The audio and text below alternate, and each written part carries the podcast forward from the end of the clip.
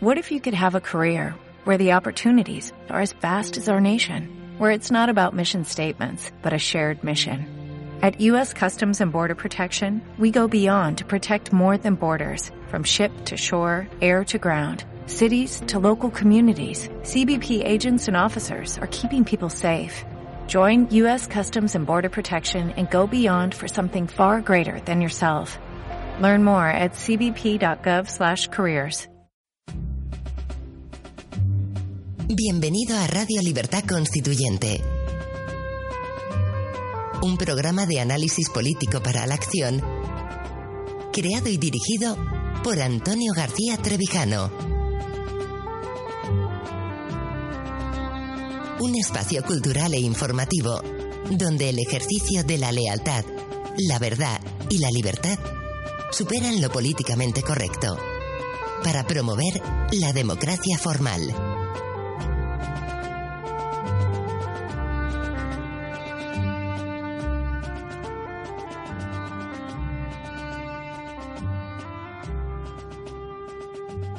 Buenos días, queridos seguidores y asociados. Damos comienzo a un nuevo programa de Radio Libertad Constituyente. Hoy es 25 de abril de 2016. Les habla Miriam Fernández desde el estudio de Somos Aguas, en el que hoy contamos con la presencia de Pablo Mendiguren en la dirección técnica. Tenemos vía Skype eh, a Vicente Ferrer. Buenos días, Vicente. Hola, buenos días. ¿Qué tal? ¿Cómo estamos? Tenemos a Pedro Gallego. Buenos días, Pedro. Buenos días a todos. Y como siempre, pues con la presencia de don Antonio García Trevijano. Buenos días, don Antonio.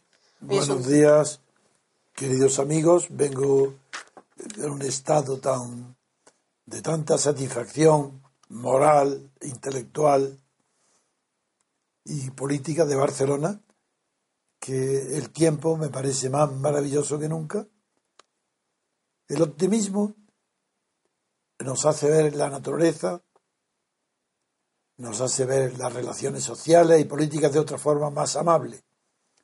Ese optimismo, cuando no depende del temperamento individual, sino de la presentación amable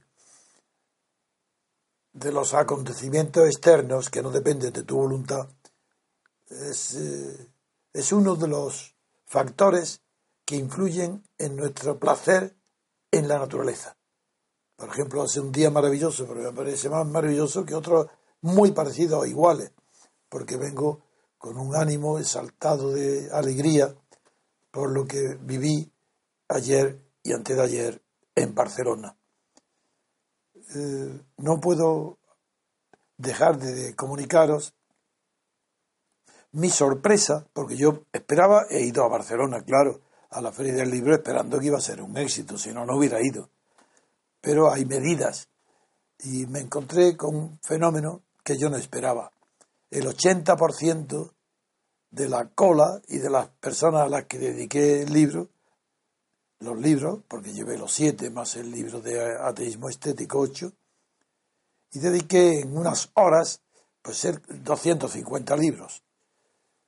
Una cola interminable, pero eso es lo de menos. La cantidad no me, eso no me impresiona es la calidad de la juventud, el conocimiento y el esfuerzo que habían realizado, pero muchísimos jóvenes, para ir a Barcelona simplemente para recoger y comprar mis libros. De, Valencia, de Zaragoza, de Aragón, de Huesca, del País Vasco, de Santander, y eh, lo más impresionante, de Dinamarca, de Holanda, de Suecia, venía expresamente han venido a Barcelona para que le dedique los libros. Jóvenes, con un entusiasmo, una fe tan absoluta en lo que estamos haciendo, que eso me compensa. Porque los objetivos a corto plazo de nuestro movimiento, claro, que son para muchísimos, para la mayor parte, muy atractivos, porque cambiar la forma de organización del poder político es cambiar la forma de vida de los gobernados. Más o menos lo intuyen, no están seguros, pero se intuye. Todos los gobernados se dan cuenta que no es lo mismo cuando los medios de información y de, la, y de expresión cultural. Los medios de difusión públicos, los más medios, no son los mismos en los países europeos. No digamos ya la diferencia entre los países anglosajones, Inglaterra y Estados Unidos, con relación al continente europeo, sino que dentro del propio continente europeo la vida es distinta de amable o de menos desagradable según la calidad de las televisiones y los periódicos. Porque es nuestro contacto con el mundo exterior lo que no pertenece a nuestra intimidad, aparte de la familia, de las relaciones íntimas familiares y del amor personal, el contacto con la realidad es la, son los medios. Antes eran los viajes, hoy son los medios. Es verdad que hay viajes, pero los viajes de hoy no enseñan nada. Los viajes turísticos es para disfrutar. Antes se viajaba, la gente que podía hacerlo, para conocer el mundo. Hoy no, el mundo es conocido hoy por las televisiones. Nadie ya puede ver algo que le extrañe. Todo está visto. La diferencia de la tranquilidad moral estriba en el enfoque de lo que se oye. En primer lugar, si es verdad o mentira. Todo intelectual, toda persona acostumbrada a observar la realidad, aunque no sea intelectual, toda persona inteligente, sea de la edad que sea, percibe en el acto cuando un acto es sincero y cuando es mentira, y cuando es falso.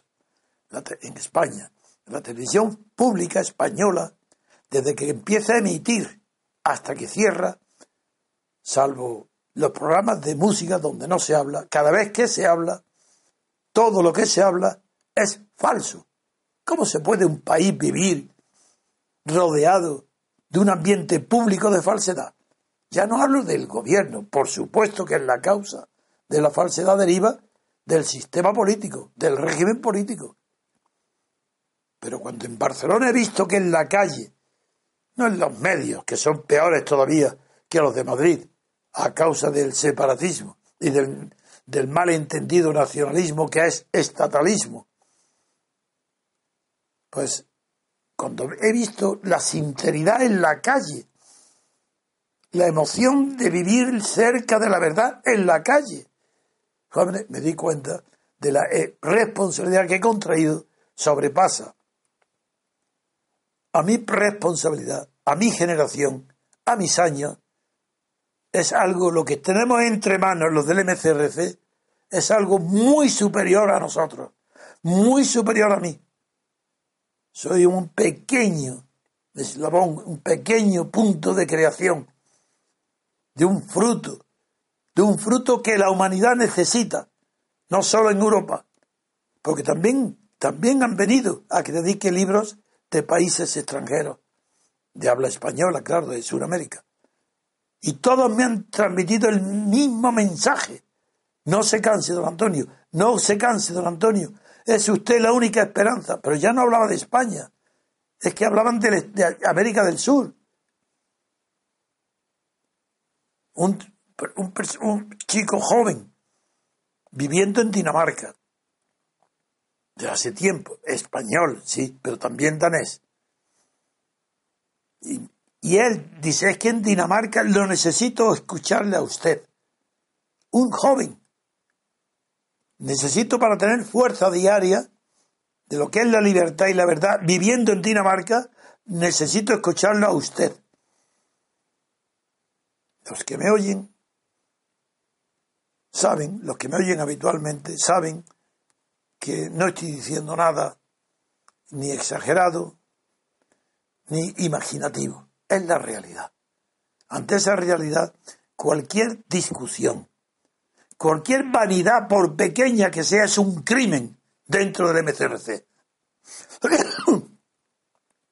No se puede tolerar la menor desviación de egoísmos y de egos. Si ni siquiera somos un partido ni lo seremos. Si no hemos nacido para mandar, hemos nacido tampoco para obedecer. Hemos nacido para encontrar y consagrar la realidad de la libertad política. colectiva. Esa es nuestra misión. Todo lo demás no existe. Claro que necesitamos masa de seguidores. La palabra masa no me gusta, porque indica ya eso, el hombre masa. No queremos hombres ni mujeres masas. Queremos individualidades con su propia personalidad, pero todos atraídos al único fin, que es la conquista pacífica de la libertad política colectiva. Y en España eso va unido indefectiblemente a la derrota sin paliativos moral, intelectual, cultural, de todo tipo de separatismo. Porque no puede haber libertad si el sujeto constituyente no está unido, no es uno solo. ¿Cómo va a haber libertad política colectiva si España está dividida? No hablo del territorio físico, ni siquiera de la separación. Si España está dividida en mentalidades incompatibles. ¿Acaso es compatible como quiera hacer el gobierno actual? ¿Es compatible un gobierno tan débil y tan pusilánime ante el fenómeno separatista catalán? ¿Es compatible? No, no es compatible. Consentir el crecimiento del separatismo catalán es traicionar a España. Pero ¿qué traicionar? Es mucho peor. Es destruirla. Es que desaparece lo que es la unidad colectiva, que yo no la consigo percibir sin libertad. Sin libertad tampoco es España ni ningún país nada. Sin libertad no es nada. Es, que el cortijo de unos déspotas o de unos oligarcas. Y eso es lo que es España. Un cortijo de oligarcas. ¿Y qué es Cataluña? Un cortijo de separatistas. Humillando al resto de los catalanes que se sienten españoles igual que se sienten catalanes. Pero no es, como he dicho allí en la conferencia, no es el sentimiento, eso no es importante. Lo importante es la conciencia de la unidad. Eso no tiene nada que ver con el sentimiento. Que se sienten los catalanes superior al resto de españoles, que se sientan. Esto yo no podía hoy dejar de expresaros las reflexiones, las emociones que he tenido en las ramblas de Cataluña gracias a vuestro apoyo. Ahora, te, ahora tengo que encontrar el modo de aumentar nuestra audiencia. Es que no podemos acostumbrar una rutina, que todos los días me oyen y todos muy contentos porque hablo de cosas interesantes, soy un hombre culto, no, no digo nunca tonterías, pues es agradable por la mañana poner la radio, escucharme bien. Pero eso no es la finalidad de este movimiento de ciudadanos. Es la conquista de la libertad política. Tenemos que aumentar continuamente. Yo no concibo que nadie me oiga, que no esté haciendo que me oiga el que tiene al lado y al otro y a su familia. No lo concibo. Es tan grande, tan grande lo que estamos tocando, que no entiendo cómo no somos esclavos de la herramienta que he puesto a vuestro servicio, como es el movimiento de ciudadanos. Ahora transmitido este mensaje de que me parece insignificante. Somos enanos al lado de lo que hemos levantado, de la esperanza que hemos puesto de pie, no en España solo, en Sudamérica, en Europa. Es tan grande, tan grande la idea. La estamos sirviendo los que estamos en ella con tanta, tanta honestidad, que dejando a salvo algunos destellos absurdos de vanidad y de egoísmo, que no merece ni la pena hablar de ellos, porque no son graves. No concibo que este movimiento no crezca de una manera geométrica, multiplicadora. No lo entiendo. Y ahora tendré que pensar qué programas puedo hacer. Hemos creado nuevos fundamentos, hemos retrocedido, estamos en el 25, tenemos menos oyentes. Yo no conozco el medio, en el que estoy, no lo conozco, ni tengo edad para aprender a Internet, no sé lo que es. Ayudadme, os pido con angustia, no para sobrevivir yo, para levantar la idea que representa la libertad política constituyente y la unidad de España? Ya me he dado cuenta que es pequeñísimo, que la esperanza libertada en América del Sur, filósofos de primer orden, en ahí están pretendiendo ahora escribir en nuestro diario. Un diputado británico que habla español ha tomado contacto con nosotros porque quiere escribir en nuestro diario. ¿Y qué respondemos nosotros a ello? Ocupando hoy, retrocediendo el número 25. ¿Pero qué es esto? Sí, están tan deformados los españoles después de Franco y después de esta oligarquía, de esta monarquía oligárquica, de este estado de partidos miserable que arruina moralmente a España mucho más que en la economía. Perdón. Bien, veamos al programa de hoy. Pido ayuda, idea, imaginación, para extender este movimiento al infinito. No ambicionamos el poder. ¿Qué más queréis? Tenemos, no, no me refiero a vosotros, pero sí al que permanece inactivo, que le satisface con escucharnos. No, hemos creado un instrumento para la expansión universal, empezando por España. Y mientras seguimos y seguiré pensando en qué hacer para multiplicar los medios y los oyentes, vamos a dedicar el programa de hoy al viaje de Obama como primer tema, el viaje de, Obama a Europa, sus entrevistas con Merkel, las reuniones que hoy se están desarrollando entre varios presidentes y, en fin, el, el problema falso que hay creado en torno a Rusia, China y Estados Unidos como si fuera una reproducción de la Guerra Fría, que es de lo que vamos a hablar hoy. Y para ello, pues le vamos a dar ya después de una pausa musical, inmediatamente le vamos a dar la palabra a Vicente para que nos informe, ya que él conoce de una manera tan cercana y tan bien y tan correcta la política de Estados Unidos y en concreto de Obama, que nos informe sobre este tema como primer asunto del que hablaremos referente a las noticias del día. Bueno, pues hacemos esa pausa musical y dentro de unos instantes estamos con ustedes. Hasta ahora. Gracias por escuchar Radio Libertad Constituyente. Recuerda que puedes seguirnos también si lo deseas en Facebook o Twitter a través de nuestras cuentas oficiales.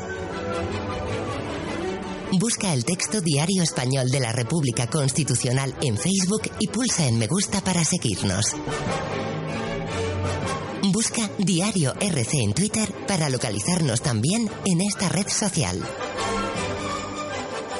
En la plataforma YouTube puedes visualizar información diversa a través de los canales Tercio Laocrático y Libertad Constituyente TV.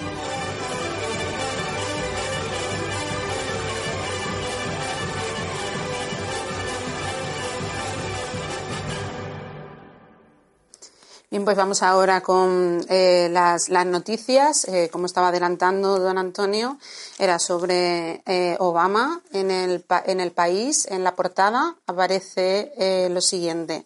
Obama respalda la política migratoria de Merkel. Está del lado correcto de la historia. Con esta contundente frase, el presidente de Estados Unidos, Barack Obama, defendió ayer la gestión de la canciller alemana Angela Merkel en la crisis de los refugiados. La visita de Obama a Hannover ha servido para apuntalar la buena relación entre ambos países y dar oxígeno a la política conservadora en horas bajas ante el auge de los populistas xenófobos.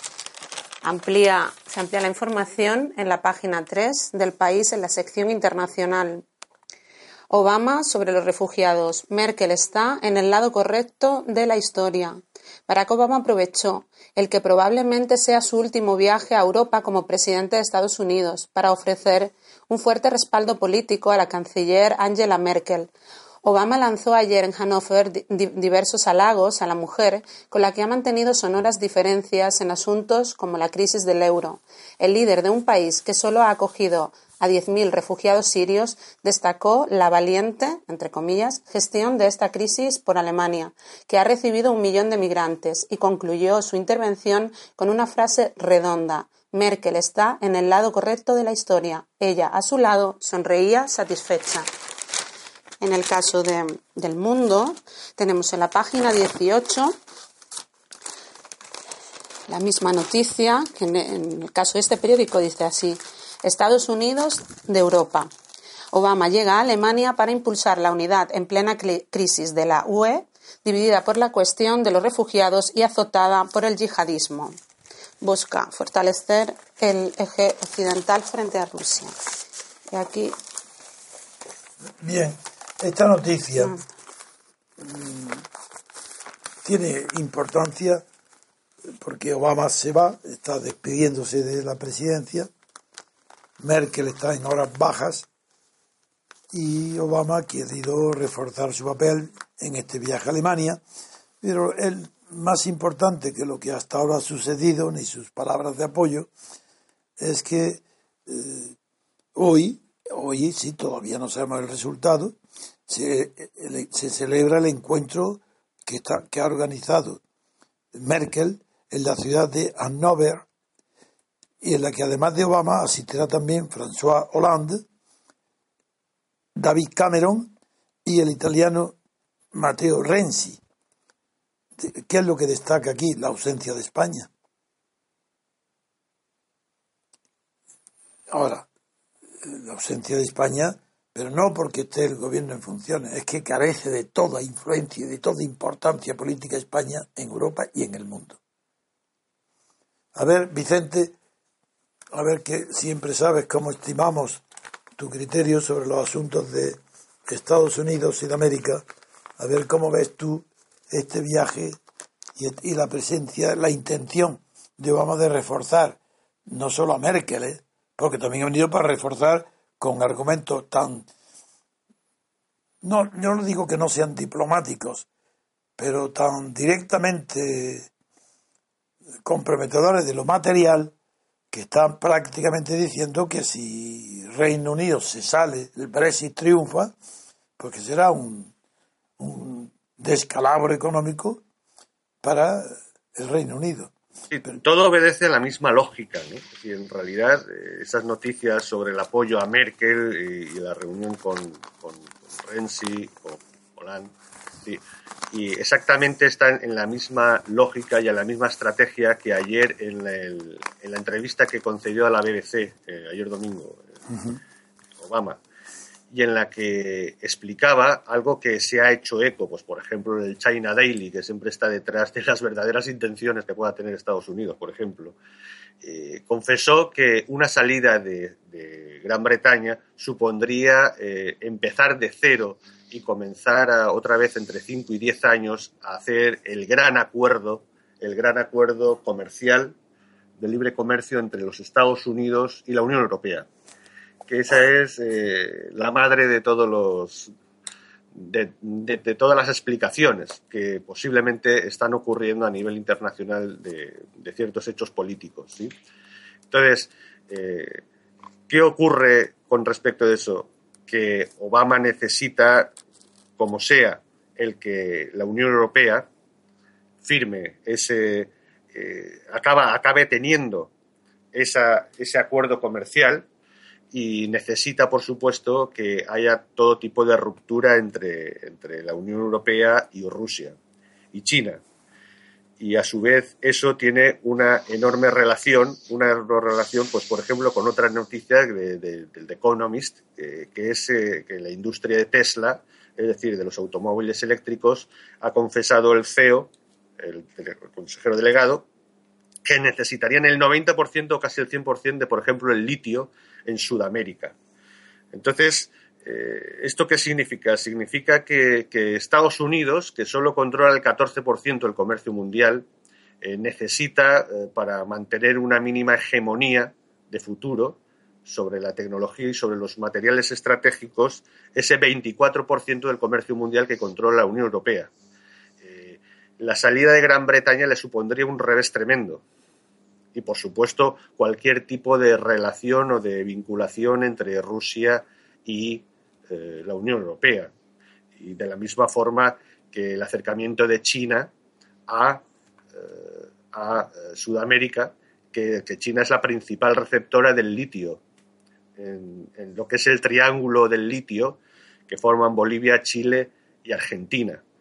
Entonces, todo obedece en realidad a esa gran estrategia que para necesita Estados Unidos sobrevivir como, como, potencia, como hegemonía económica y, en las industrias estratégicas y necesita, como sea, ir aislando a China y a Rusia y, lograr, lograr eh, hacer ese gran pacto con la Unión Europea. Por eso le, importa posiblemente un carajo eh, lo, que sea cada una de las naciones de la Unión Europea. Eh, ellos necesitan hacer un gran pacto global e inmediato, o lo más cercano posible. ¿Por qué? Porque evidentemente si encima Gran Bretaña se sale, ya se rompería esa unidad de mercado y ya sería mucho más complejo ir por separado con Gran Bretaña, luego posiblemente con otros, con otros países de la Unión Europea. Eh, no puede permitirse que Merkel y su, y su unidad, digamos, burocráticas de Bruselas se, se, caiga, porque ¿qué, sustituye a Merkel? Entonces, eh, lo que le importa es que se mantenga esa, esa unidad, para que haya un pacto global de ese, de ese gran acuerdo que como ya comentábamos ayer se está, se está desarrollando desde hace tiempo y en total confidencialidad. No se sabe ni sus sesiones, ni sus reuniones, ni los temas puntuales diarios, nada en absoluto. Se mantiene con una absoluta confidencialidad pero evidentemente eh, a, quienes principalmente les interesa eso son los sí que los que sacan por los medios de comunicación. En los nuestros no, pero en el China Daily, por ejemplo, o en RT, Noticias, News de, Rusia, eso lo sacan eh, constantemente. ¿Qué está pasando con esa negociación? Y la clave de Obama está ahí. Hombre, a Obama le encantaría, antes de salir de la presidencia, ser él el que firmara ese gigantesco acuerdo que sería algo tremendo entre Estados Unidos, como un tratado de libre comercio entre Estados Unidos y, todo, y, toda la, y toda la Unión Europea. Significaría, pues, más o menos que en realidad Estados Unidos se quedaría como potencia en el control del mercado, 14 más 24%, pues casi cerca de un 40% del comercio mundial. Algo que, que necesita, para, para ello necesita, evidentemente, que, que ni la Unión Europea se deshaga como azucarillo, eh, ni, mantenga eh, ningún contacto con Rusia. No es extraño eh, todo lo que está pasando en Ucrania y en otros sitios, de crear toda la conflictividad posible con Rusia. Y no es extraño tampoco el, intentar que China se aleje de Sudamérica, como sea, Y ahí está pues el Tratado Pacífico. Todo obedece a, a esa gran estrategia y en la que está Estados Unidos se la juega posiblemente. Y lo bueno que esto es que, como comentaba ayer, eh, un gran especialista como Luciano Berrocal, que es un, gran eh, catedrático de la Universidad Libre de Bruselas, que ha estado en Harvard, en, en Lovaina, ha sido asesor de Inditex, del corte inglés, etcétera, manifestaba hace cuatro o cinco años, precisamente en Cartagena de Indias, cuando yo colaboraba en la Universidad Tecnológica Bolívar, hizo ahí, y él, fíjate, hace cuatro o cinco años manifestó eso, ese, qué Estados Unidos iba a hacer. Y curiosamente hemos he ido viendo cómo efectivamente, es decir, algo que creíamos algunos, eh, pensando en el, en el, principio de seguridad, que iba a ser el acercamiento definitivo de Estados Unidos a Rusia, porque sería lo lógico eh, conforme a enfrentarse al yihadismo y a, todo lo que supone el peligro musulmán del mundo musulmán, y extrañamente, bueno, extrañamente, eh, ha ocurrido casi lo contrario, casi, casi intentan hasta acercarse a Turquía, dejar que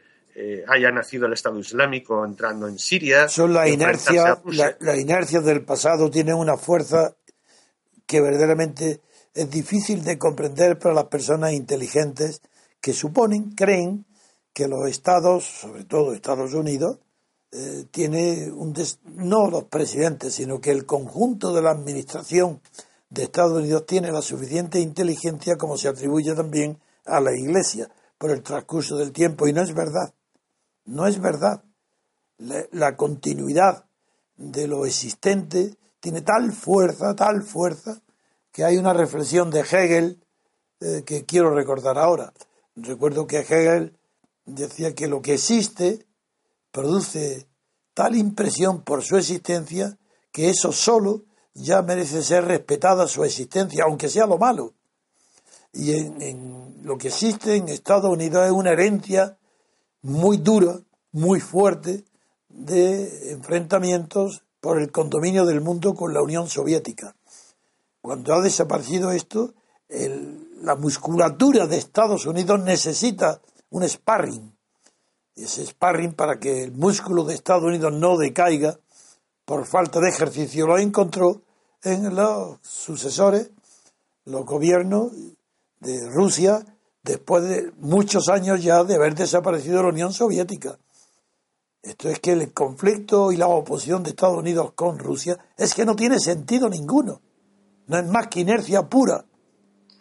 Malas costumbres. Pero, por supuesto que sí, pero, pero además es que eh, también obedece. Es la, la, respuesta. Posiblemente esa respuesta, como usted dice, viene por esos vicios, ¿no?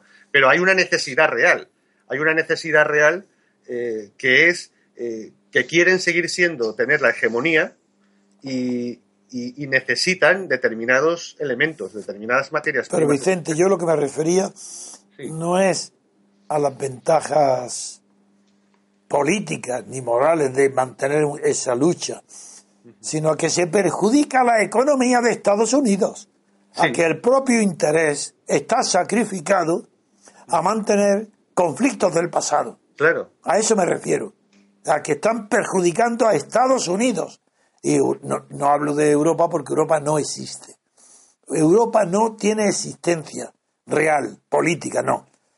Hay, nada, un, club con unas reglas de juego que nadie conoce, más que los que la hacen, con unas miles y centenares de miles de directivas, y no tiene personalidad ninguna Europa, ni política, ni económica, nada. Pero viene Obama a dar que sí que tiene Estados Unidos, sí que tiene una personalidad, pero está arrastrada por su pasado inmediato. En, cambio, en el Reino Unido no. En el Reino Unido está quizás lastrado para el futuro, pero no por su pasado inmediato, sino por su pasado lejano, que son las tradiciones. Esa es otra cosa. En Estados Unidos no necesita apoyarse en una tradición de los bloques. Eso fue algo pasajero, necesario mientras hubo Unión Soviética. Hoy es ridículo, es infantil. Y a quien perjudica Obama ahora, que en la última parte de su mandato está cediendo mucho más posiciones que las que había tenido antes en política internacional, a quien perjudica al pueblo de Estados Unidos, al desarrollo económico de Estados Unidos. No, no hablo de Europa porque no tiene existencia. Sí, porque le digo yo que le convendría, bueno, usted sabe más de la lógica del poder, ¿no? Hombre. Pero digo yo que, que le convendría más a Estados Unidos, visto con más objetividad o más fríamente, en realidad enlazar y hacer una alianza fuerte con Rusia. Y sobre todo a quien más le convenía a Alemania. Alemania es la primera necesitada. Y ahora y viene ahora que Putin que va a reforzar a quién? En la política antirrusa de Alemania, pero si eso es eso es el suicidio alemán si Alemania tenía que haber tomado la bandera primera de una alianza estratégica y a largo plazo con Rusia, y Obama ahora que viene aquí, a darle alas a quien a Merkel para que retroceda y se enfrente más como en la crisis de Ucrania, para que dé marcha atrás en sus fracasos. No, es que no tiene sentido ninguno que Obama a quien está upando a Merkel, ¿para qué? ¿Para que continúe fracasando? Bien, eso no, no te, no te contradigo, es que quería dejar claro que mi pensamiento es contrario a la finalidad que persigue Obama en Europa, porque Obama nunca ha sido un estratega del mundo, nunca ha conocido el mundo fuera de Estados Unidos y ha sido uno de los mejores presidentes que ha tenido jamás Estados Unidos en el interior. No, porque ah, perdón, Pedro, está simplificado en el hecho de, de, pensar que por reforzar a Merkel pues se va a mantener la Unión Europea. Es que ridículo, figúrate. Vaya conocimiento. Dime, Pedro, Pedro. A mi, a mi juicio, eh, la política internacional de Obama me parece, o vamos a ver, a mí Obama particularmente, particularmente a mi juicio, al mío, me parece un zapatero de Harvard. No, eso no, hombre, no. Podría Para, para mí también, ¿eh? Decirlo. No, hombre, no, Pedro, no. Y pa- para mí, hablo por mí. Sí, pero y, bueno, para eh, mí, para mí, internacionalmente me parece, la- vamos a ver, aquí en el mundo hay un orden mundial, uno, que es el orden de Estados Unidos. Cuando Estados Unidos pierde fortaleza, ese orden lo ocupa otro. Estados Unidos en su política internacional ha sido un desastre absoluto. La gran culpa de todo eso la tiene Obama. Sí. Obama, Obama, debo recordar su discurso cuando cogió el poder que eh, abrazó el Islam diciendo que tenía una que tenía una orgullosa tradición de tolerancia y que se veía en Andalucía y Córdoba durante la Inquisición. Pero Eso fue la frase de Obama. Pedro. Que si esta, esta frase la dice Bush, se están riendo de él todavía. Pero como Obama es negro, entonces eso es la maravilla. Todo el mundo lo celebraba en Brasil, en Japón, en todo el mundo, porque había un presidente negro, eh, paradigma de la libertad en Estados Unidos. Y lo- los hechos son los que, eh, o sea, hay que ceñirse a los hechos de la historia. Obama como presidente ha gestionado una guerra en Afganistán de manera nefasta, de manera absolutamente nefasta. Si esta, o sea, lo que no se puede es modular las críticas hacia un presidente u otro porque opere o no opere con esa buena fe que se le supone a Obama, prácticamente por ser negro. O sea, ya el ser negro ya le da una presentación que se le presupone una buena fe porque se le asocia al sufrimiento de un pueblo, etcétera. Entonces, particularmente yo a Obama como presidente, si lo comparamos con los cuatro primeros presidentes americanos, y él es el, el- el número hace el número 44, pues la verdad es que queda bastante, bastante, bastante lejos de esos cuatro primeros. Entonces, no lo sé, yo mm, la, la historia mm, breve, corta, a corto plazo Pero se tú verá. hasta ahora no has hablado más que de política internacional, Sí, donde acabo sí. de decir que Obama ha fracasado. Por tanto, Pero es que es fundamental, Ahora, si ¿qué, yo- ¿de qué hablas ahora? ¿Por qué es tan malo de dentro? Dime, ¿por qué, No, de por qué es malo? porque precisamente por lo que usted ha dicho, porque esa política internacional también repercute en su poder interior y en la convivencia de su pueblo, de su No, pero ciudad. él, de él- su- él ha separado la política exterior de la interior. En política interior ha tenido éxitos colosales. La, la reforma sanitaria vimos que se la tumbaron. Sí, pero lo que él ha hecho es extraordinario. No, Eh, la prueba, mira, una prueba. parte de esa política, Dime sí. tú, recuérdame qué, qué presidente de Estados Unidos la mayoría le, hoy lo votaría, aparte de Roosevelt, del segundo, de Franklin. ¿Qué- y hoy la popularidad, la fama de Obama en el interior es más grande que nunca. Eh, A ver, será señal de que la política interior suya ha sido buena.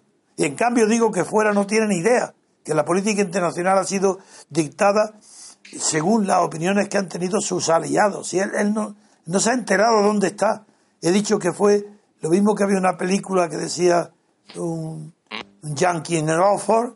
Por eso me recuerda a Obama. Sí, yo, yo opino que tengo una opinión personal de que históricamente eh, a Obama le hubiera convenido mucho mejor el haber primero un mandato, dos mandatos de Hillary y luego él como vicepresidente acceder personalmente, porque hubiera aprendido bastante y, y posiblemente hubiera hecho mucho mejor. Pero bueno, eso es una especulación propia. Desde luego, el- a nivel internacional es, es lo que hemos dicho, ¿no? Y a nivel interior sí que ha tenido un Éxito un grande. éxito de, de- de 15 millones más o menos de personas pues que tienen Que están eh, acogidos. en un seguro y bueno y, y aparte sí que se ha atrevido a plantear cosas que eran imposible plantearlas dentro de, de Estados Unidos ¿no? Hasta Y la pacificación racial, eh, hoy está Estados Unidos mucho mejor que antes de Obama. Pues eso no sé qué decirle, ¿eh, Bueno, Antonio? bien, bueno. Eh, los conflictos con los negros en Estados que Unidos están a flor atrevido de piel, vez ¿eh? a resolver, tendría que haberse atrevido, por ejemplo, a resolver mejor o con más fuerza el, tema de la inmigración de los 12 millones de... Ah, no, ese es un tema grave. Sí, sí. Ese- ese es un- pero por eso está relacionado con el exterior también. Con México, sí. Es- Eso es otro tema grave. Claro que ahí Obama ahí no ha, teni- no ha tenido éxito. No, mejor dicho, ha tenido fracaso. Pero en fin, mm, no sé si queréis añadir, Pedro, sigue, sigue. Yo no te quiero interrumpir, ni No, mucho menos. por ni favor, mucho, Antonio. No, ni mucho menos. Es simplemente que como la primera parte, mi intervención ha sido para poner de relieve el fracaso de Obama en, el- en la política internacional y decir que está entre los mejores presidentes de Estados Unidos en la interior, pues sigo manteniéndolo a pesar de que reconozco sus fallos. Eh, el, yo, Antonio, yo, yo, creo que hay, yo creo que tienes que estar conmigo que también el hecho de que Obama sea negro se le ha dado el beneplácito y se le ha presupuesto muchas muchas más cosas positivas. el premio Nobel es absurdo. O sea, es, que, es, que, eso hay que reconocerlo. O sea, decir, ¿a cuento de qué viene un, un pre, O sea, previamente es una contradicción en los términos, porque precisamente la paz de unos es la guerra de otros. Estados Unidos tiene que hacer la guerra para mantener la paz. O sea, es que ¿cómo se le da el Nobel de la paz a ese hombre? O sea, a un presidente ah, de, no, eso, eso, es tan ridículo como dárselo a Rabén o a Arafat. pero es que eso es tan evidente que el premio Nobel a los políticos es una filfa, eso no es nada. Bueno, pero que por eso paso de eso, yo paso de eso. No sé, pero... Lo admito antes de que suceda. Cuando a Teodoro Roosevelt le dan el premio Nobel, no, es otra cosa. lo hacen por dos, por dos hechos concretos. Por, por ser el que hace, el que favorece la paz ruso-japonesa. Sí, es cosa, efectivamente. Y por otra cosa concreta que precisamente es en la conferencia de Algeciras. Que claro, detrás. ha sido del reparto. El reparto, ¿no? Entonces, son dos hechos concretos. Es, es, algo objetivo, concreto, que bueno, tú... Que sí, que sí, que sí, que estoy de acuerdo. Podría ser o no. Decir, Mira, hay una película, Vicente Antonio, que recibió un Oscar, creo que la protagonista, que es actual, tendrá unos menos de cinco años o por ahí, que se llama Precious que habla de una negrita que vive en Nueva York, o sea, en la capital del imperio, y se hace un recorrido de cómo vive la población en Nueva York, ¿eh? no en un estado eh, alejado, en un pueblo perdido, no. La población negra, adolescente y hispana, que son analfabetos. O sea, que es que no saben leer y escribir. Sí, pero precisamente eso, Pedro, precisamente eso eh, ha, aflorado gracias al, al mandato de Obama. Es decir, eh, los problemas que a lo mejor, las cosas que estaban que ni se sabían que existían de carencias sociales, han aflorado precisamente por, por eh, el mandato, los mandatos de Obama. ¿eh? Sí, pero es que eso no es tan fácil, Vicente, porque, por ejemplo, el otro día nombré aquí en la radio, ¿sabes lo que son los affirmative acts, los actos afirmativos? Eso son los procedimientos de discriminación positiva. Sí, sí, sí, sí, sí, claro. Que hay un sociólogo de Columbia que es negro, además, que dice el tremendo daño que ha hecho la política de discriminación positiva a la población negra americana. Ah, bueno, pero eso es, eso es una típica cuestión socialdemócrata, ¿no? Que, bueno, ha afectado a Estados Unidos como, como a otras partes del mundo, ¿no? Es decir, el tipo de política de discriminación positiva es terrorífico. Claro, que creyendo mejorar una, una desigualdad, lo que hace es encima, al el medio plazo, es eh, todavía acentuarla más. Y entonces, por ese lado, no lo sé los efectos que tendría en relación al pasado Estados Unidos, pero desde luego hay cosas que, en la capital del imperio pasan y son realmente sorprendentes, ¿no? Que haya gente analfabeta, literalmente, que no sepa ni escribir una vocal en, en, los años en el 21 en Estados Unidos, vamos, en Nueva York, es alucinante realmente, pero bueno. Pues nada, yo creo que por este lado yo... Bien, pues si queréis ya pasamos a otros comentarios, a otro tema y damos unos minutos de música. Hacemos una pausa, volvemos ahora. Estás escuchando Radio Libertad Constituyente. Recuerda que también puedes consultar e informarte a través de nuestro sitio web en www.diariorc.com.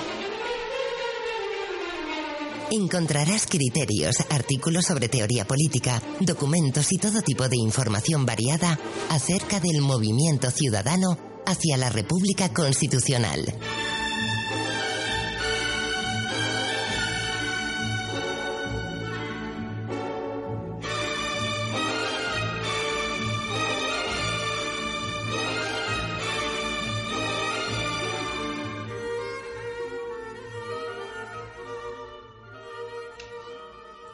Pues seguimos con las noticias de, carácter internacional. Esta segunda nos lleva hasta Austria.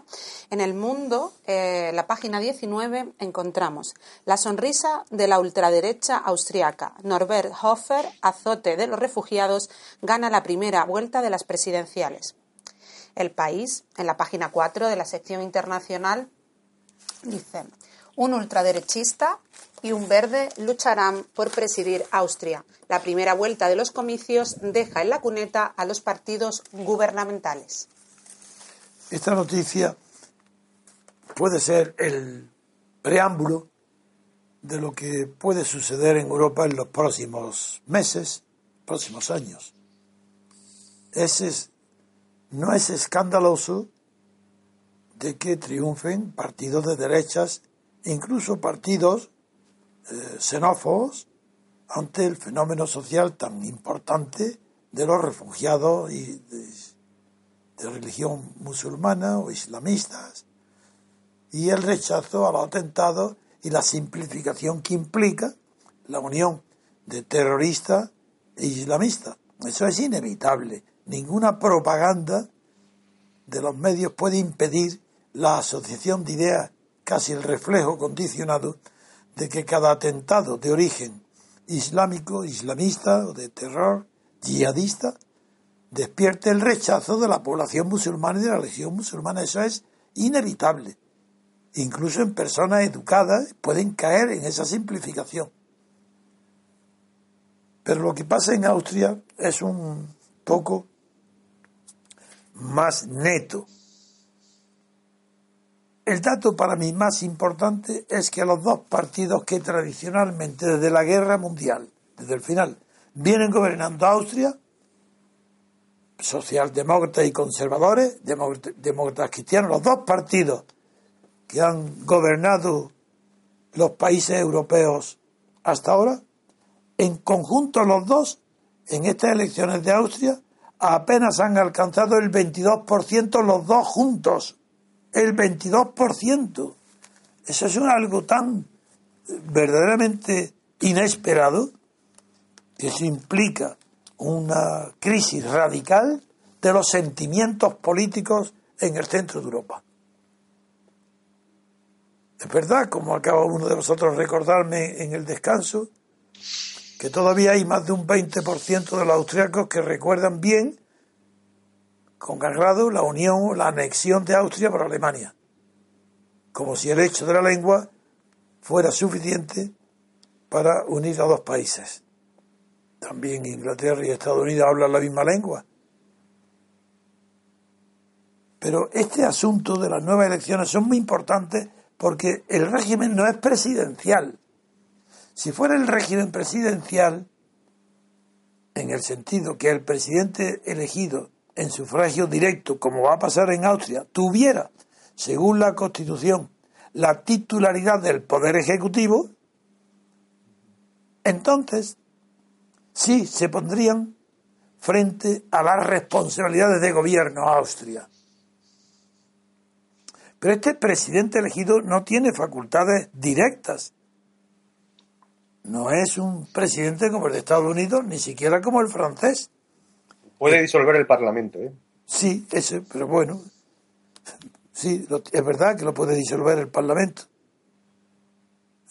Pero, pero es que no tiene poder de gobierno, no puede nombrar al gobierno.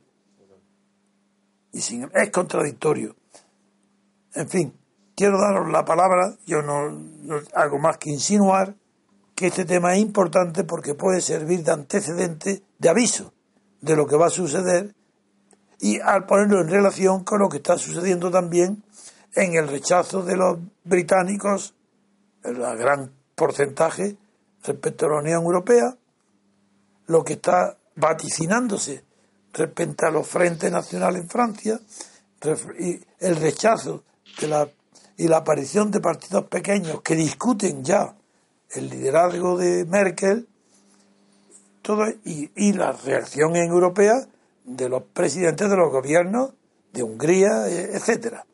Esto es en Austria, país que a pesar de que solo tiene un poco más de 8 millones de habitantes, tiene una historia cargada de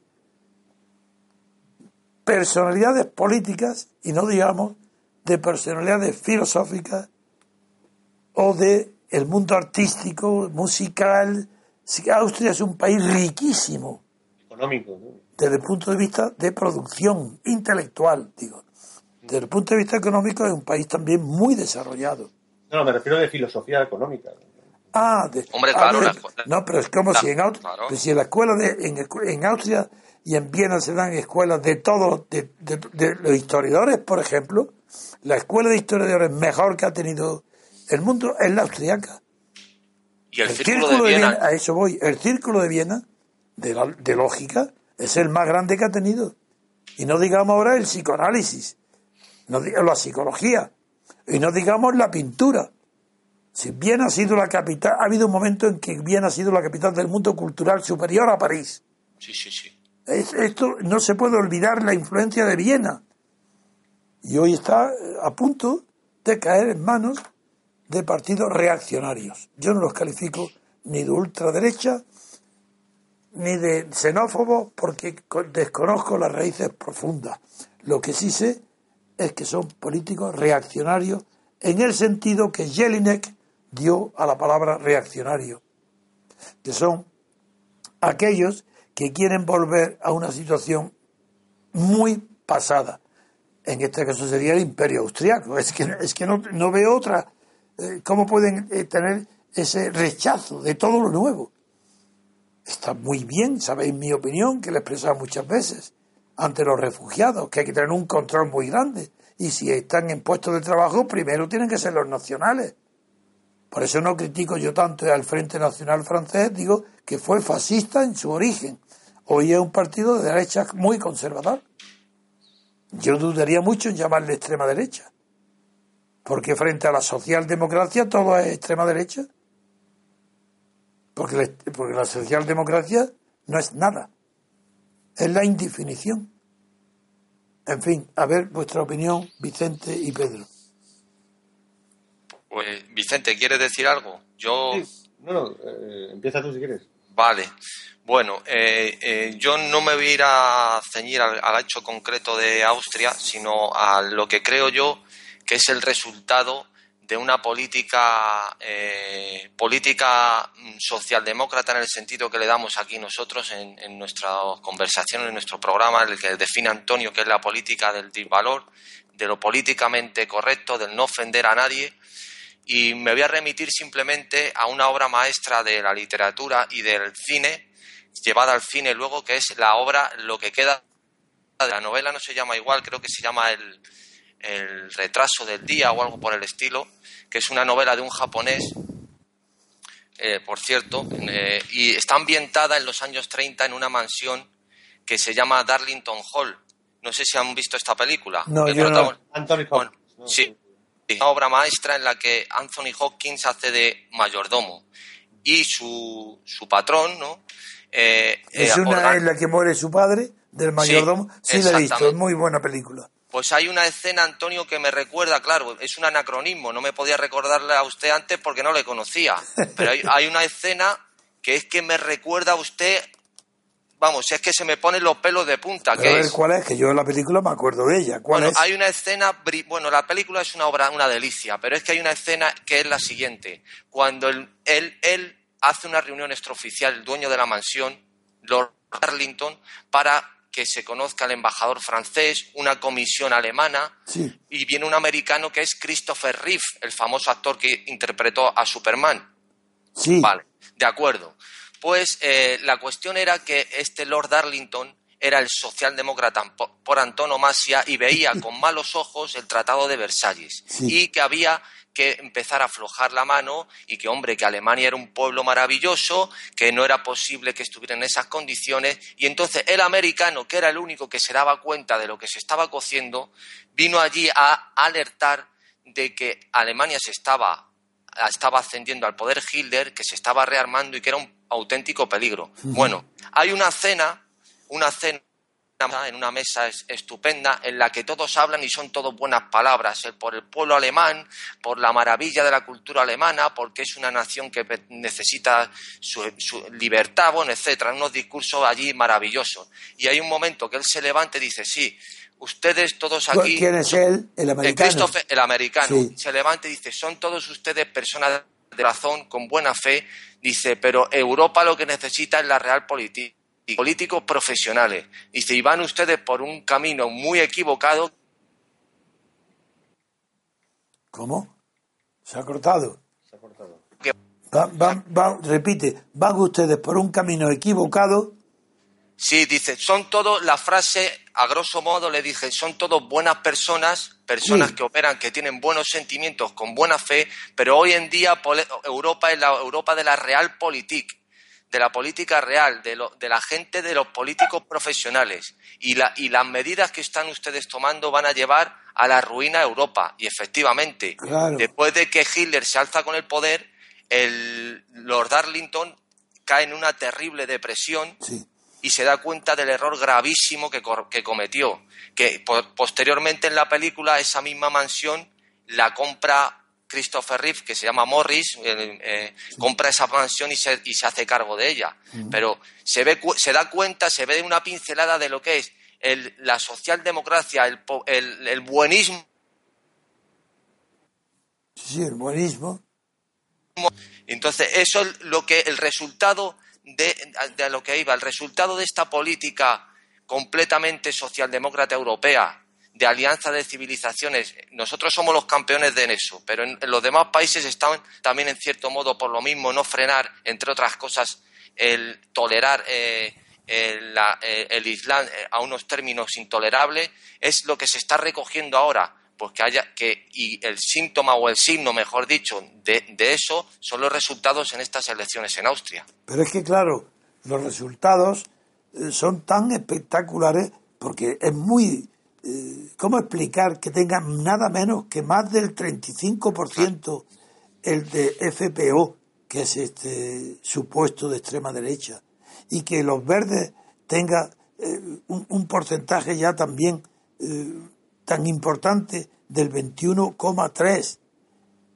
Y en cambio los otros dos juntos, los partidos tradicionales, no llegan al 20, eh, tienen el 20 entre los dos, el 22. Es esto- impresionante, Es, que esto es un cambio tan absoluto en Sí, la sí, opinión, en la opinión pública, porque el votante es opinión pública. Y yo no he seguido, no conozco la influencia que habrán tenido los medios austríacos, televisiones y prensa, para producir este vuelco tan grande. Eh, y desde luego, como sea precursor de lo que puede pasar en Europa, los próximos años van a ser un. Pues bueno, Y no sé. además porque los, los medios casi decían, trataban lo contrario, ¿no? Estaban a eso me refiero, que yo no. propuestas totalmente alejadas de la realidad. Es un poco lo que trataba de explicar antes. Es decir, los, los partidos que han sido vencidos, es decir, o los que han vencido ahora, eh, rompen ese eh, isomorfismo, eh, diríamos, que que diría sí. Spengler, ¿no? Eh, pero en vez de a, a- a las culturas, a los partidos, que, que están en la socialdemocracia general. Claro. Ese isomorfismo de todo, el- todo acaba siendo lo mismo, eh, con la misma estructura, la misma forma. Claro, pero los bien pensantes dirán, como es la ultraderecha, pues ya está todo resuelto. exactamente e- efectivamente Sí, a- debemos saber porque, claro, tienen que elegir. No, yo no veo a los austríacos eligiendo a un verde como presidente. O sea, eh, eh, este presunto. Se llama Van der Bellen, Van, Van der Bellen es Alexander el que representa a los ecologistas. No olvidemos que Austria se, se tiene como una, una sociedad muy oculta. Una sociedad. eh, Ahora, yo no sé, no conozco bien la distribución de las fuerzas culturales y mediáticas en Austria y no sé si en la segunda vuelta el verde eh, eh, Alexander van der Barten puede vencer a- al, al- al que, ha- eh, que está ahora en primer lugar.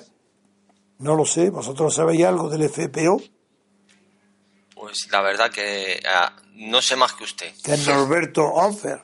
Bien, pues nada, eh, si queréis añadir, y si no pasamos ya a una última noticia de España o... Que, que la, que la sociología ahí en Austria eh, siempre ha dado que Austria no castigó el nazismo eh, y gran parte de la sociedad austríaca eh, tiende a ocultar y, y a ocultar su opinión y a ocultarse incluso a nivel familiar, como se ha visto los casos así de, Sí. de locos que han secuestrado a, a Sí, sí. y tal, están en Austria. Y, y, bueno, todos recordamos el caso del secretario general de Naciones Unidas, Kurt Waldheim, eh, que cayó porque descubrieron que había sido oficial de las SS, ¿no? Exacto. con fotos de las SS. Entonces, eh, eh, es una sociedad en la que no hubo una, una contrición ni hubo un... No, es que hay una diferencia. Mientras que Alemania, el holocausto, la condenó y el Nuremberg simbólicamente a tener vergüenza de ser alemán, y por eso se inventó, el, se acuñó el término patriotismo constitucional, para no decir patriotismo alemán. En cambio, en Austria no se ha producido esa ruptura. En Austria no ha habido un cambio radical que refleje que Hitler perdió la guerra. Exacto. Y además la respuesta. Esa es la diferencia. en los años 50-60, usted lo recordará mejor que nosotros, obviamente, eh, el cine austríaco de, rememorar y, apología de la época imperial, de Sisi. Naturalmente. Claro. etcétera. Eso fue la respuesta. De eso nada. Nosotros no solo no nos avergonzamos, sino que estamos orgullosos de nuestro pasado, que era el imperio austrohúngaro. No solo imperio austrohúngaro, porque en realidad fue un imperio austriaco. Porque de húngaro, no es momento de explicarlo, pero eso fue una componente también que pertenecía más a la propaganda que a la realidad. El imperio austrohúngaro fue un imperio austriaco. Y el, bueno, ese no sí fue derrotado en la Primera Guerra Mundial, pero no en la Segunda. En la Segunda era el Reich y fue derrotado en Alemania y en Austria, pues no, no murió. Por eso es normal que allí surjan, no digo que movimientos nazis, pero sí da añoranza a la grandeza de la, lengua alemana, a de poner la lengua alemana como artífice del poder. con lo cual, con lo cual, se sigue una tradición filosófica muy profunda. Porque desde que Fichte distingue las lenguas vivas y las muertas, claro, condena al latín y al griego y a todas las lenguas románicas derivadas del latín, Francia, España, y dice que el porvenir está en las lenguas vivas, que es Alemania, es el idioma alemán. Y eso fue luego resucitado durante el romanticismo posterior por la obra de exaltación de la lengua alemana ya en el teatro moderno, en las obras del dramaturgo y en la obra de Natán, del célebre de, los, de Natán el Sabio, sí. De, Natán el Sabio, todo eso refleja la superioridad, sí, de Lessing, de Lessing, eh, y eso refleja la conciencia de que la superioridad de la cultura y la lengua alemana en Austria continúa. Es el sentimiento. Eso no ha sido derrotado en Austria. Y en Alemania sí. En Alemania tienen la vergüenza de que no poder presumir del Tercer Reich. Sí. De hecho, una nota, sabe que mis hijas viven allí, estudian allí, que eh, sabe que en Alemania, por ejemplo, eh, como aspecto sintomático que se puede observar, yo me di cuenta pasando por allí, por bueno, por las ciudades que he ido, que conozco muchas, que por ejemplo no hay, no eh, existen los uniformes en los colegios. Sí. Claro, es una manera de intentar evitar psicológicamente pues, identificaciones. Identificaciones pasadas, ¿no? Pero no existe eh, como la mayoría, pues vas por Madrid, pues hay colegios públicos que no, pero muchos colegios pues que tienen uniforme, el liceo francés o colegios concertados de salesianos, lo que allí no. Además con los aficionados que son los alemanes a los uniformes. Efectivamente, efectivamente. O sea que encima eh, de hecho, Hugo Boss, Hugo Boss, el famoso diseñador, fue el que diseñó la ropa de las SS, la diseñó Hugo Boss. Y además también que, yo creo que la Unión Europea con Austria, con Austria no, no sé si sería capaz de atreverse, eh, como ocurrió con Hungría, cuando un gobierno nacionalista se hizo en Hungría y, la, Bruselas fue bloqueándolo y triturándolo desde Bruselas hasta, hasta que cayó. No creo que se atrevan con, algo así con Austria no se atreverían. Me, da la sensación. Bien, pues si queréis podemos dejarlo aquí. Yo quiero recordar que he disfrutado algo, porque es raro que puedas disfrutar mucho, de un artículo que aparece en el país de hoy, claro, de, donde se hace un análisis superficial pero acertado, sobre Podemos, sobre Pablo Iglesias. Y el, donde le describe como un narcisista, pero donde sí refleja la verdadera formación cultural de Pablo Iglesias, que no es la universidad, sino que es su educación en la literatura política referente a las revoluciones de los países latinoamericanos. Se llama El narcisismo de Podemos. El autor se llama Enrique Krause y, y toma el pelo de verdad. Con esta frase última lo veréis lo que significa los líderes de Podemos han escalado el poder con credenciales del, saber por ser universitarios. Son capitalistas curriculares. No sé bien lo que quiere decir eso. Si alguno me lo puede explicar, ¿qué es ser capitalista curricular? Pues que ya en su propio currículum, en su trayectoria, se ve que han vivido, pues que no han sido, que han estado chupando del bote, pues como, como todos los que ellos critican entiendo yo, con becas. Bueno, de hecho, Pablo Iglesias ha tenido en becas más de 50.000 euros. El Rejón, ¿sabe usted ah, lo sí, eso sí. Bien, bueno, pues continúa diciendo, son guerrilleros de salón. Eso, desde luego, eso por supuesto, de salón. Y desde los, desde los peligros cañaverales de la Complutense, también está muy bien la frase, de la selva, peligros cañaverales de la Complutense, vaya peligro, ahí enchufados, construyeron teorías contra el poder democrático financiado por el poder revolucionario, de, Hugo Chávez se refiere, del, del ciudadano español depende desenmascarar su inanidad, inanidad teórica de Pablo Iglesias su inexperiencia práctica, eso no hace falta. Sí, la práctica quiere decir no solo la política, sino que no ha servido nunca para nada. No ha hecho más que vivir del cuento al amparo de, universidades que no donde no ha ganado una sola cátedra. Todo ha sido designado a dedo. Y su, inexperiencia práctica, su vasta mentira, su mala fe. Ahí termina.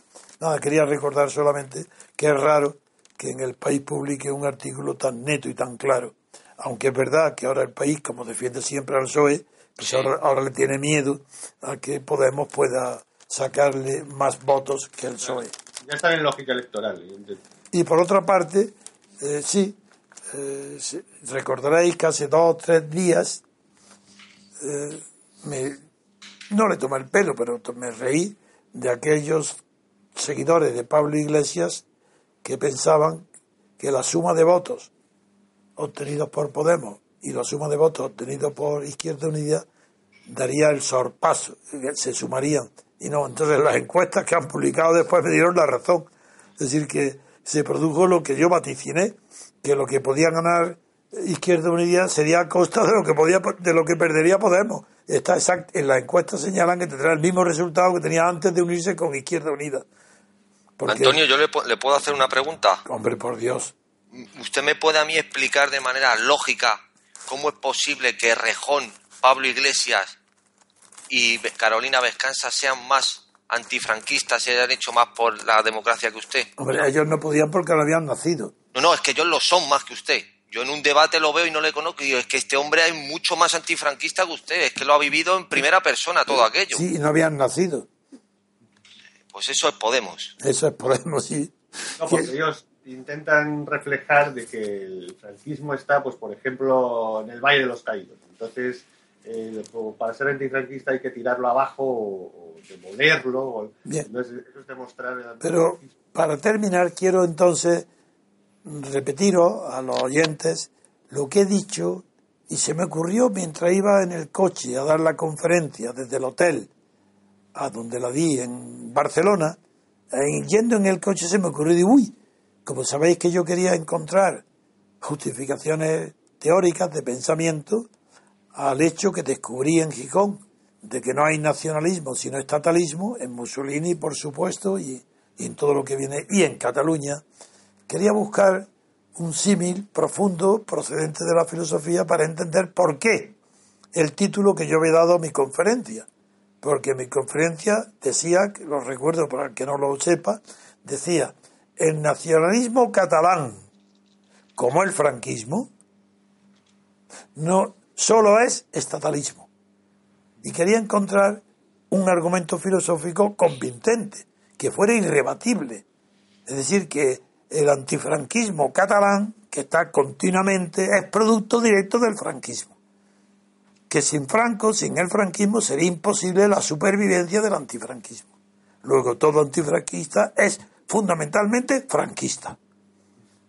Bueno, entonces encontré, y yendo en el coche, al final, me, cuando ya estaba visto donde iba a entrar, me acordé, uy, pues si esta es la dialéctica de Hegel, del amo esclavo, y en la que ha desarrollado su discípulo Gadamer, Gadamer, con un libro oscurísimo, dificilísimo, pero acertado.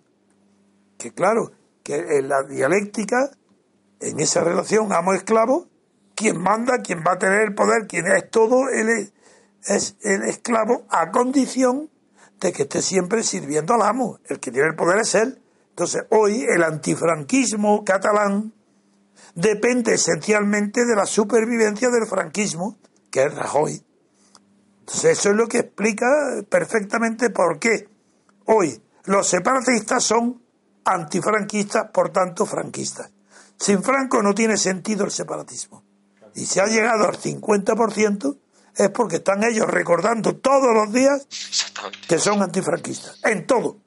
Y esa metáfora del amo y el esclavo me parece formidable. Tuve un acierto enorme cuando me acordé, de, uy, aquí tengo la explicación filosófica, a ver quién me la discute. Que discutan a Hegel y a Gadamer. O a Gadamer. Bien. Me gustaría preguntarle a Antonio, es decir, porque yo lo que no me acabo de explicarme es por la necesidad. ¿Podrían con esa, con esa lógica, bueno, pues, pues, querer, pues tenemos la independencia de Cataluña, ¿no? Es decir, y sin necesidad, pero ¿por qué tienen que inventar una constitución material, una, una realidad que no ha existido nunca? Es decir, falseando datos históricos que tarde o temprano, por mucha presión que ejerzas en un sistema educativo, se va a saber, porque cualquiera... No acabo de comprender por qué esa invención del pasado.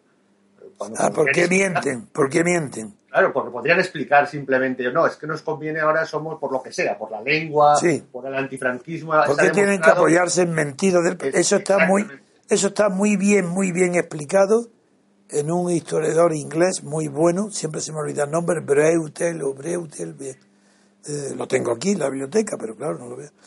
Es muy bueno, que distingue tres clases de nacionalismo, nacionalismo con Estado, nacionalismo sin Estado y Estado sin naciones. Y el, eso se explica ahí muy bien. no solo hay dos causas. Inventar la historia es que el, el nacimiento del estatalismo en Cataluña, lo explica ahí, en ese libro de historia, pero no está dedicado a Cataluña, está en general. Se debe, lo crean historiadores, pero historiadores muy malos, muy pequeñitos, historiadores de pueblo, historiadores catetos, el que es lo mismo que los cronistas de, un, de la villa.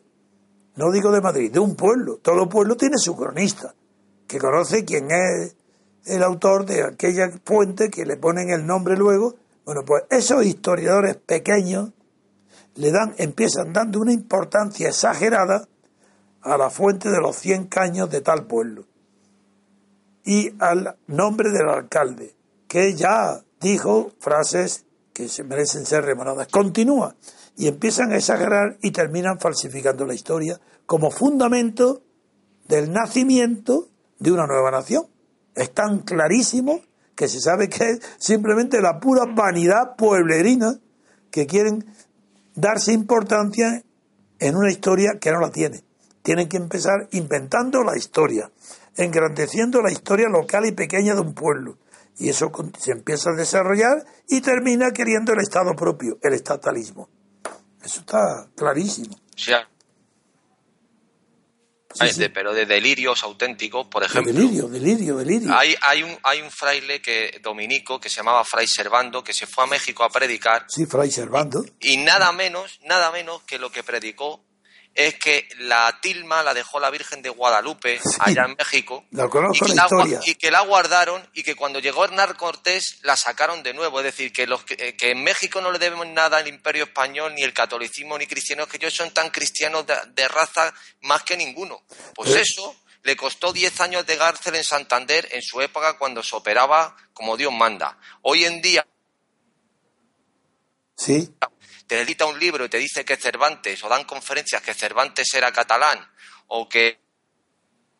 eh, y eso es lo que hace la ANC y un montón de, de asociaciones culturales en Cataluña y no pasa nada. O sea, es decir, es que la inoculación por, en vena de, la, de, la falsea- de falsear la historia es básica para construir no, una identidad. no- no tienen más remedio, tienen que estar orgullosos de su pasado. Y, y- y para ellos no están orgullosos de su pasado si dependen de otra, de otra capital.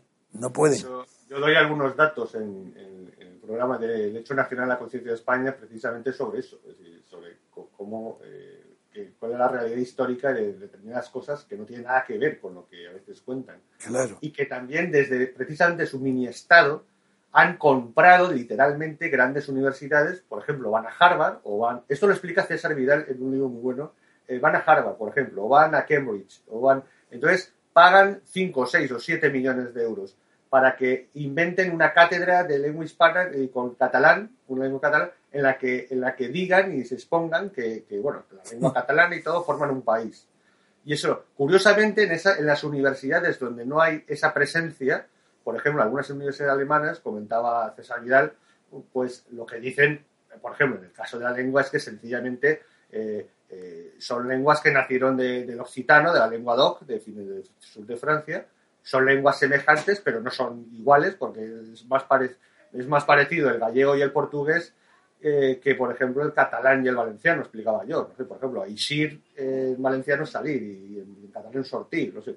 En fin, había una serie de singularidades que, sin embargo, en las universidades pagadas por la Generalitat catalana, desde hace décadas, como por Jordi Pujol, es que han creado ahí, es que han puesto ahí a un catedrático a golpe de, de dinero, eh, con, posiblemente hasta con un pabellón, y entonces eh, desde ahí eh, para construir una, una realidad o una visión determinada. Mira, ah, Vicente, Dicen- te- entonces pueden decir, oye, mira, no es que Harvard dice esto, no, Harvard no dice esto, Harvard dice que, que al señor que tú has puesto en Harvard a golpe de dinero, y entonces, claro, eh, ya es el catedrático de catalán en Harvard, o en no sé entonces, Pero me- o- os voy a contar pa- para acabar el disparate de un demente que, que yo conozco. De, de conozco porque es un catedrático de historia de aquí, de la Universidad de Las Palmas. Este demente, porque no tiene otro nombre, que ha llegado a catedrático, dice que en, eh, los pobladores de las Islas Canarias se que eran romanos y que hubo un momento en la historia en que se, se perdió ese vínculo con el continente africano y europeo peninsular y que eso entonces volvió a hizo un regreso al neolítico porque aquí no hay ni siquiera hierro entonces con los aborígenes canarios pues aquí hay siles hay no sé, pero que eso fue motivo de una vuelta al neolítico ¿Y esa- empezaron a tener cara de perros? El canario, can. Claro, es que, es que, es, es que es- estos delirios que se permiten en las universidades son los que fomentan en los nacionalismos falseando la historia porque no hay otra manera de hacerlo. O sea, te tienes que inventar una historia. Pero si universidad no hay más que el nombre, si hoy no Ah. hay profesores, si, si son todo una distribución de burócratas, de puestos, si hoy no hay pueblo que no tenga su catedrático de Derecho Constitucional en España, si habrá más de 100 catedráticos de Derecho Constitucional en España, que si es algo es una burla, sí, sí, sí, sí. en fin. Bueno, Pues, Bueno, eh, hay- ha habido esta mañana una entrevista con su, con tu ami- con su amigo don Antonio eh, Ulanguita. Anda. Está emocionado de que va a haber el, la, la unión entre Podemos y Izquierda Unida. ¿no? Que Sí, sí. muchísimo si no se produce. No, pero es que aunque se produzca da igual. Si no, no va a subir nada. Si Podemos estar desprestigiado por completo. Ahora, claro que hay gente que lo vota. Lo vota para fastidiar, por rabia, pe- pero, pero ya antes empezaron creyendo en él. Ahora ya todo el mundo sabe que es un memo, loco, payaso, nada, un desequilibrado. Bien, muy bien. pues nada, eh, yo vuelvo a decir que agradezco muchísimo a todos nuestros oyentes, de todo, no solo de España. Saludo ahora desde aquí, saludo a la cantidad tan grande que tenemos de oyentes en toda América del Sur, especialmente en Argentina, que no sabía yo que había tantos, en México. Eso es, es una maravilla. Y en Europa, a ese círculo de de partidarios nuestros en Dinamarca, uno de los cuales le dejé que si había leído a Kierkegaard, que, que, lo conocía, pero que no lo había estudiado. Y que prefería estudiarme a mí. en, Dinamarca. Es increíble. Pero qué alegría tengo, qué alegría. Ahora pido que me ayudéis porque yo no conozco Internet. El tema es ese, que yo no puedo tener ideas propias para decir cómo se puede hacer en las redes sociales, cómo podemos aumentar el número, porque tenemos que detener que retrocedamos. Y, no sé, está muy bien, creo que está, está ascendiendo nuestro fundamento, pero en el programa que dirijo yo está disminuyendo de oyentes, tiene menos que antes. La suma de los dos nos mantiene, pero perdiendo. Y me da tristeza no conocer bien el instrumento para saber qué debo de hacer, qué cambios debo de hacer, qué reformas debo de introducir para que esto llegue a más miles de personas, miles, y esto os pido ayuda a los que me escucháis. aprovecho para también pedir yo que una chica que esté bien preparada, que sea inteligente, eh, la necesitaría tres horas por la tarde, desde las cinco a las ocho, para que llevara eh, funciones directas mías, personales, de, relativas desde luego todas al movimiento, no, no como secretaria personal, secretaria política, pero que esté, que sepa mucho de Internet, que sea un especialista en Internet para compensar mi absoluta ignorancia y que me dedique, que sea del movimiento para que sea una persona idealista y que me dedique, que vive en Madrid, a ser posible que tenga automóvil para desplazarse o que viva aquí al lado y que me dedique tres horas al día. Con tres horas me basta. Pero es que necesito ayuda urgente. Porque Elena no se basta para tanta, ella es abogada, tiene su profesión, no puede y bastante ha hecho hasta ahora y quiero complementar su ayuda con tres horas de alguien que sea mi secretaria política de asuntos de Internet, que me dirija todo Internet, que me tenga informado de todo lo que sucede en Internet para que a mí se, a ver si a mí se me ocurre la manera de combatir las tantas dificultades como hay para eh, tener éxito en Internet y es que yo veo que yo no conozco este medio y veo que hoy es imposible avanzar si no estás en, Internet, aunque yo daba mucha importancia a la radio y la sigo dando. Pero la televisión, pues me, os diré, la televisión, ¿por qué no la ponemos en marcha? Pues he puesto fundamento y pondremos eh, a YouTube, vídeos en YouTube. Pero la televisión es que no tengo personal de MCRC con suficiente aquí en Madrid. Que, sean listos. No, hay gente preparada. Pero es que en la televisión, un debate televisivo, la persona que actúa tiene que tener una listeza para saber exactamente que, que no hay que, si, siempre dentro de la verdad, pero administrando los argumentos para que no entrar en manos de consabidos, de catedráticos, de académicos, de falsas culturas, y, hay, y no tengo suficiente personal, puedo ser un un día, dos días, tres días, pero no tengo personal para asegurar la continuidad. Por eso hemos hecho una inversión de tiempo, de gasto y de dinero, tenemos todo preparado, toda la técnica, todos los técnicos, pero no tengo pensadores que sepan hablar en una televisión. Pueden escribir, sí, y pueden en la radio también, pero en televisión no. Y, no lo haré hasta que no tenga la seguridad de que triunfaremos en la televisión, si no yo no la saco. Muy bien, pues gracias por vuestro apoyo y os pido más que nunca ahora. De verdad, es que he visto muy cerca la grandeza de lo que estamos haciendo en Barcelona. Por la cantidad de comentarios, ¿sabéis lo que es una cola de más permanente de 250 personas emocionadas cada uno? Que hayan venido por supuesto que la inmensa mayoría eran catalanes de Barcelona, pero que hayan venido de toda Cataluña y de los países y de las regiones de al lado y del extranjero, y tantísimo el mismo mensaje, que no podían vivir sin, sin oírnos y sin nuestras ideas, que había cambiado su vida. Es que todos me decían, y los españoles no digamos, Y la mayoría jóvenes. ¿eh? es que esos 80% jóvenes, Vicente, tú has estado allí, Sí. jóvenes, eso es un fenómeno nuevo. Y, y todo diciendo, desde que lo hemos oído, usted ha cambiado nuestra vida. No queremos más que seguirle. No se canse usted, don Antonio, no se muere usted nunca. Y le dije, no, no, estoy haciendo tratos ya para, para, que- para durar mucho tiempo. Está como Fausto, sí.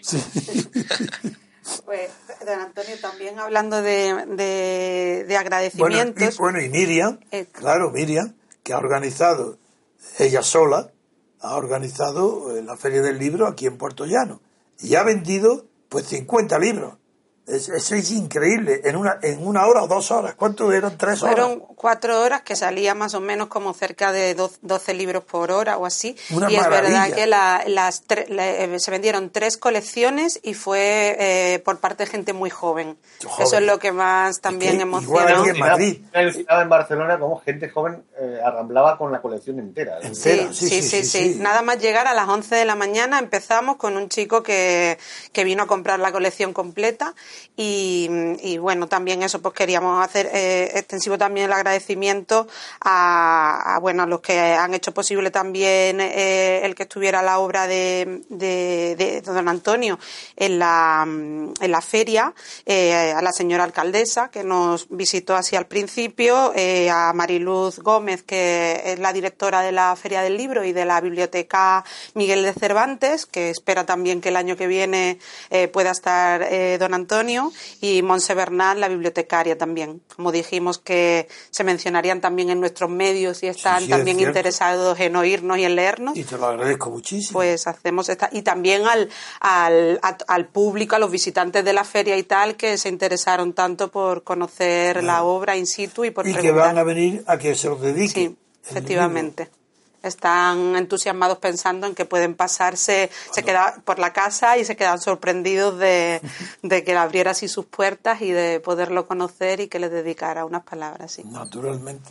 Bueno, pues ante esas perspectivas tan maravillosas que he visto, por Dios, los que me oís, incorporaros de verdad. Traer cada uno a 10, 10 nuevos, pero de verdad. Si es que todo lo que nos rodea es mentira, ¿cómo podéis vivir si vuestros familiares y vuestros amigos siguen en la mentira? No puede ser. Estamos en un movimiento de verdad, de libertad y de verdad, de lealtad. Es imposible que si existe esto, y es posible ya por la extensión que tiene y la repercusión que está teniendo en todas las partes, ¿cómo podéis permanecer quietos? Yo no digo que me imitéis, porque yo no vivo más que para esto. Pero que no, no podéis ni un solo día olvidar de vuestro deber de engrandecernos, extendernos, sobre todo entre las clases intelectuales, las clases dirigentes, las clases más formadas. Ayer mismo, ayer el me trae un taxista desde Atocha aquí a casa.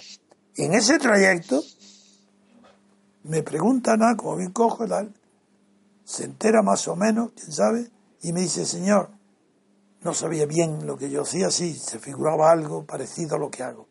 Señor, yo no he votado nunca. Digo, ¿cómo? Enhorabuena. Digo, ah, pues nosotros, tampoco yo, tampoco he votado. Digo, ¿quiénes somos?